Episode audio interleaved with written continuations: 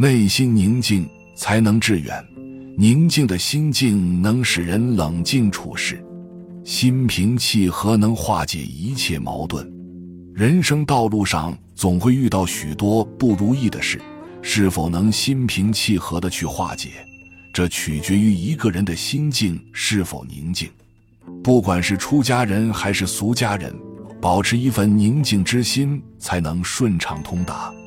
弘一法师就修心一事对众人说：“近今经济学者为人人能生利，则人类生活发达，乃可共享幸福。因专注重于生利，遂以信仰佛法者，为是分利而不生利，殊有害于人类。此说亦不免误会。若在家人信仰佛法者，不碍于职业，是农工商皆可为之。”此理一明，可无庸议。若出家之僧尼，常人观之，似为极端分利而不生利之计生虫。但僧尼亦何尝无事业？僧尼之事业，即是弘法利生。倘能教化世人，增上道德，其间接、直接有真实大利益于人群者，正无量矣。据说在日本。农民被视为贱民，没有社会地位，就连出家也是不允许的。有个叫做吴三禅师的和尚，原本出身贱民，为了皈依佛门，假冒士族，才实现了自己的愿望。吴三禅师在寺庙里潜心修行，淡泊名利，在住持去世后，被推认为新的住持。世上没有不透风的墙。吴三禅师的贱民身份还是被人知道了，于是，在举行就任仪式的当天，有人出来刁难他。贱民原本连做和尚的资格都没有，而今怎么配当寺庙的住持呢？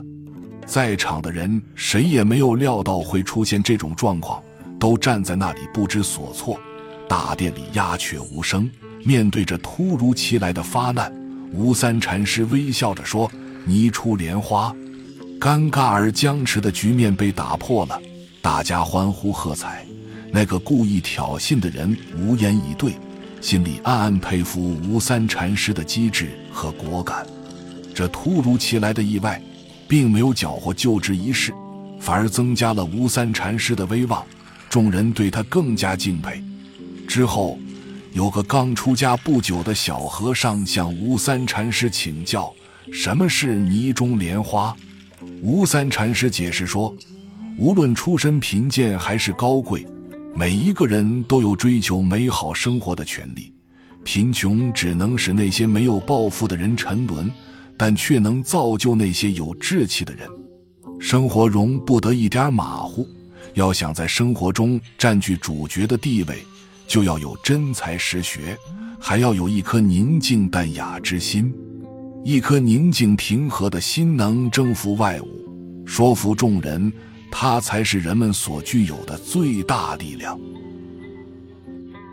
本集就到这儿了，感谢您的收听，喜欢请订阅关注主播，主页有更多精彩内容。